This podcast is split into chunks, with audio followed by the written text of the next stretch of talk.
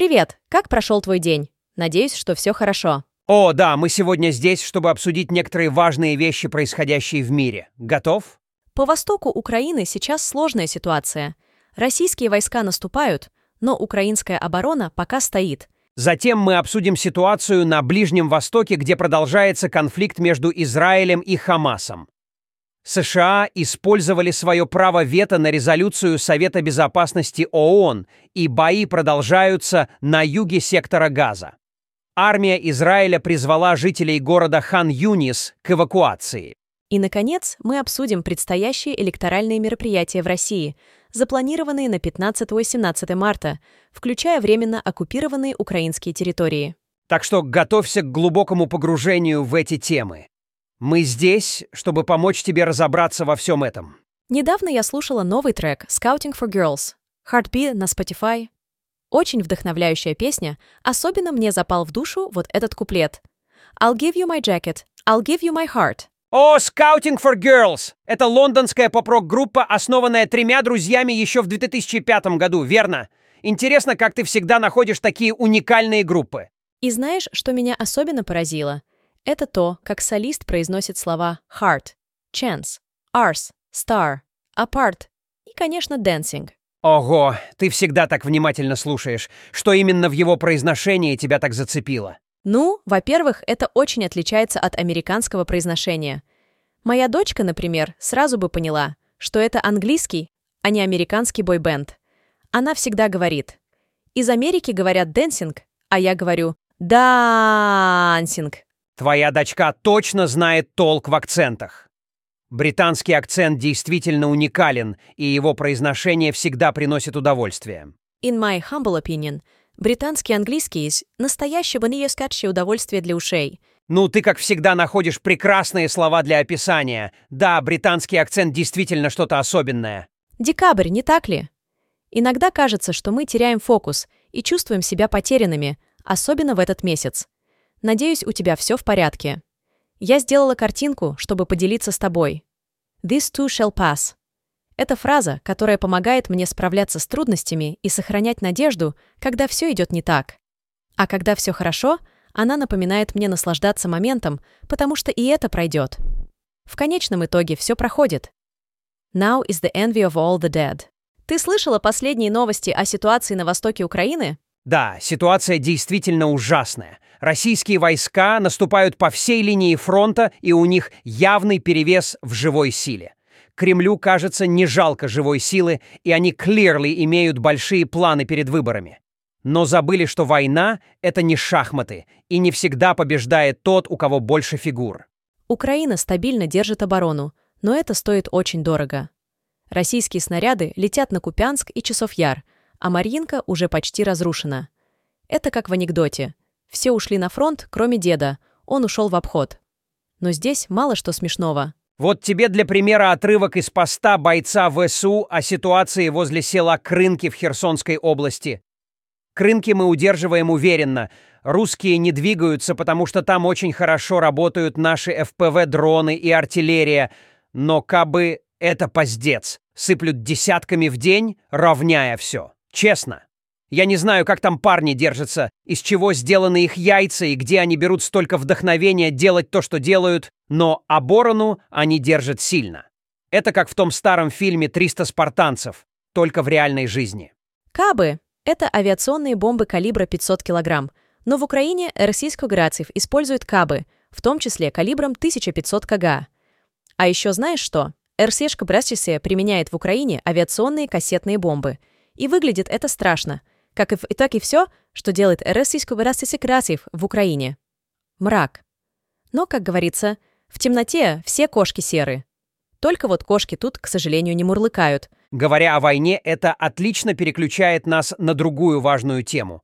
Как ты думаешь, какие будут последствия этого конфликта для международных отношений, ДАКС? И не забудь, что война — это всегда политика. И наоборот. Помнишь, я тебе писала о том, что Хавьер Миле стал новым президентом Аргентины? Да, помню. Очень увлекательная личность. Так вот, на его инаугурации присутствовали Зеленский и Виктор Орбан, премьер-министр Венгрии. Интересно, а они встретились и пообщались? СМИ сообщили, что Зеленский и Орбан общались на инаугурации, но подробности их разговора не раскрываются.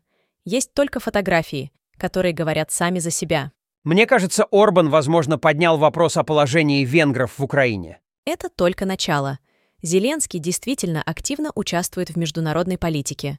Недавно он разговаривал по телефону с Макроном, а завтра, 12 декабря, у него запланирована встреча с Байденом. Ого! У него действительно насыщенный график, и вопрос о предоставлении военной помощи Украине на следующий год должен быть решен в ближайшее время, не так ли? Да, решение по предоставлению военной помощи Украине будет принято в ближайшее время. Мы будем внимательно следить за развитием событий. Ну что, Oatcakes, готовы переключиться на другую горячую точку мира? Поговорим о конфликте в секторе Газа. Это действительно важная тема. В прошлую пятницу США наложили вето на резолюцию Совета безопасности ООН, подготовленную ОАЭ. Резолюция призывала к прекращению огня в секторе Газа, требовала освободить всех заложников и соблюдать нормы международного права обеими сторонами. В поддержку выступили 13 из 15 текущих членов СБ ООН, в том числе Российский Конгрессов и Китай. Великобритания воздержалась. В США обосновали свое вето тем, что в резолюции отсутствует осуждение Хамаса и подтверждение права Израиля на самооборону. Позже в воскресенье генсек ООН Гутереш осудил США и заявил, что Совбез парализован геостратегическими разногласиями и что это подрывает авторитет и доверие к этому органу. Сейчас самые ожесточенные бои идут на юге сектора Газа, в городе Хан-Юнис. Армия Израиля призвала жителей города к эвакуации, поскольку бои будут только усиливаться. Однако, по словам правозащитников, там, куда предлагается эвакуироваться, ничего нет. Ни жилья, ни воды. Минздрав Газы сообщает о 18 тысячах погибших с 7 октября. В Тель-Авиве утверждают, что война может закончиться уже завтра, если Хамас положит оружие и освободит заложников. Интересно, что думают об этом заложники Хамас? В заложниках остается еще 130 человек. Они пережили недели без света, еды и сна. Если хочешь узнать больше о событиях этой войны, можешь почитать текстовую трансляцию событий на BBC или ознакомиться с последними событиями войны на Times of Israel. Ты знаешь, ДАКС, как мы только что узнали, мирное решение в секторе газа все еще находится в процессе. Это напоминает нам о сложности международной политики – но говоря о мирных решениях и политической ситуации, это отлично переключает нас на выборы в Эрфшастогралкто. И вот выборы назначены на 15-17 марта. И Путин согласился на просьбу военных и их матерей, врача и шахтера идти в пятый раз в президенты. Это вызывает много вопросов о демократии и свободе выбора в России. О, это звучит как анекдот, не правда ли? Но, к сожалению, это не шутка. И что еще интереснее, эти псевдовыборы эрфикров намерено проводить и на временно оккупированных украинских территориях, то есть в Крыму и в отдельной Какьекостака... в отдельных районах Донецкой, Луганской, Запорожской и Херсонской областей Украины. Это вызывает серьезные опасения о нарушении международного права. Да, это ожидаемо. Но знаешь, что еще интересно? Говорят, Путин уже готовится к выборам 2024 года. Но зачем они ему? И почему вообще авторитарные лидеры так любят голосование? Это вопрос, который многие задают себе. Это действительно часто задаваемый вопрос. Oatcake. В этой теме есть довольно исчерпывающий ответ. Но это уже тема для другого разговора. Возможно, это связано с желанием поддерживать видимость демократии и легитимности. Но говоря о правах ЛГБТ, это отлично переключает нас на ситуацию с правами ЛГБТ в России – ты слышал, что «Единая Россия» присоединилась к облавам силовиков на российские гей-клубы? Да, это действительно произошло. Один из членов партии власти Рафиска Рацев опубликовал видео облавы на гей-клуб в Екатеринбурге в Телеграм и заявил, что это не имеет никакого отношения к признанию ЛГБТ-организаций экстремистскими. Я видела это видео и была в шоке. Они нашли в гей-клубе презервативы, алкоголь, веревки для шибари и аксессуары для БДСМ. Что за странности творятся в Екатеринбурге? Это действительно поражает воображение. Викторианское ханжество российской власти не перестает удивлять. Именно так. Оуткейк. Это действительно шокирует, Эн, но мы продолжаем следить за ситуацией и надеемся на лучшее. Это действительно шокирующая ситуация. Но мы должны продолжать привлекать внимание общественности к этим вопросам. Ой, что это? Неужели это для того, что я думаю? Вот как они были удивлены, когда нашли веревки для шибари. Ха-ха, да, это действительно забавно представить. Но, к сожалению, реальность гораздо менее забавна. Да, Оуткейк, это действительно поражает воображение. Но мы продолжаем следить за ситуацией и надеемся на лучшее. Ты знаешь, Дакс, в Грузии происходят очень интересные события. В субботу в Тбилиси прошел большой марш в поддержку заявки Грузии на вступление в ЕС. Их общество консолидировано, и они хотят в Европу. Они обращаются к лидерам всех 27 стран ЕС. И это произошло как раз перед заседанием Евросовета, которое состоится 14 и 15 декабря. Кстати, на этом заседании будет рассматриваться вопрос о расширении ЕС.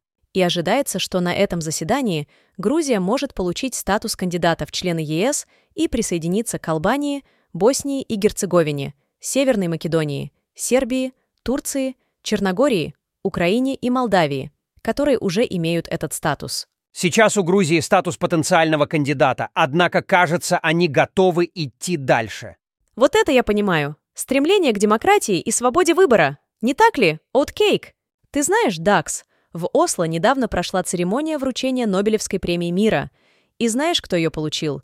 Иранская правозащитница Наргис Махамади. Да, это действительно заслуживает признания.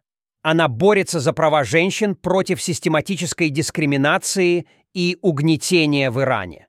Точно, Оуткейк. Она поддерживает борьбу женщин за право на полноценную и достойную жизнь. И эта борьба, к сожалению, сопровождалась преследованиями, тюремным заключением, пытками и даже смертью. Но знаешь, что самое интересное? Она не сдается. И не только это. Она борется за свободу выражения мнений, независимости против правил, требующих от женщин оставаться вне поля зрения и прикрывать свое тело. Да уж, девочки, никто не говорил, что это будет просто. Сейчас Махамади находится в тюрьме за антигосударственную пропаганду. На церемонии вручения ее представляли ее дети. Но знаешь что? Она продолжает борьбу даже из тюрьмы. Это действительно грустно. Но мы надеемся, что ее борьба и усилия не будут забыты и принесут плоды в будущем. И, кстати, ее дети, они такие молодцы, представляя ее на церемонии. Это действительно вдохновляет. О, говоря о борьбе за права, это отлично переключает нас на другую важную тему нашего времени – климатические изменения. Давай поговорим о последних новостях с саммита КОП-28, дорогой слушатель. Да, это действительно важная тема. И знаешь что? Число лоббистов, работающих от имени индустрии ископаемого топлива и имеющих доступ к саммиту, выросло до рекордных 2456 человек с 636 на прошлогоднем саммите. Это как будто все нефтяники мира решили устроить вечеринку на КОП-28. Это как попросить волка не трогать овец, пока он охраняет стадо. Интересно, что Индия и Китай также не собираются полностью отказываться от ископаемого топлива, а предлагают сделать упор на развитие возобновляемой энергии. Ох, в общем, эти парни с большими усами не договорятся. Я в них не верю. Климатические часы показывают, что у нас есть чуть меньше шести лет, чтобы остановить потепление планеты на 1,5 градуса Цельсия – Иначе потом будет уже дико сложно обуздать климатические изменения, погода разбушуется в конец, и все покатится снежным комом по наклонной. И это не шутка, дорогой слушатель, это реальность, с которой мы столкнемся, если не примем меры. И, кстати, говоря о том, что у нас нет другой планеты. Недавно я разговаривала с дочерью, и она спросила меня, какую планету я бы выбрала, если бы была одна полностью без загрязнения и с рыбой, а вторая наша. И я, знаешь, выбрала бы нашу. Даже учитывая все загрязнение и потенциальное затопление от таяния снега в горах, ты все равно выбрала бы нашу планету? Да, именно так. Я сказала ей, что на нашей планете тоже есть рыба и суши, и что она просто еще не знает, какая Земля классная. Но она была уверена, что на той планете лучше, потому что там нет загрязнения. Ну, суши — это, конечно, аргумент. Но что ты сказала на ее замечание о загрязнении? Я согласилась с ней, что нам нужно что-то делать с загрязнением и защищать нашу планету. Но я все равно люблю нашу Землю, несмотря на все ее проблемы.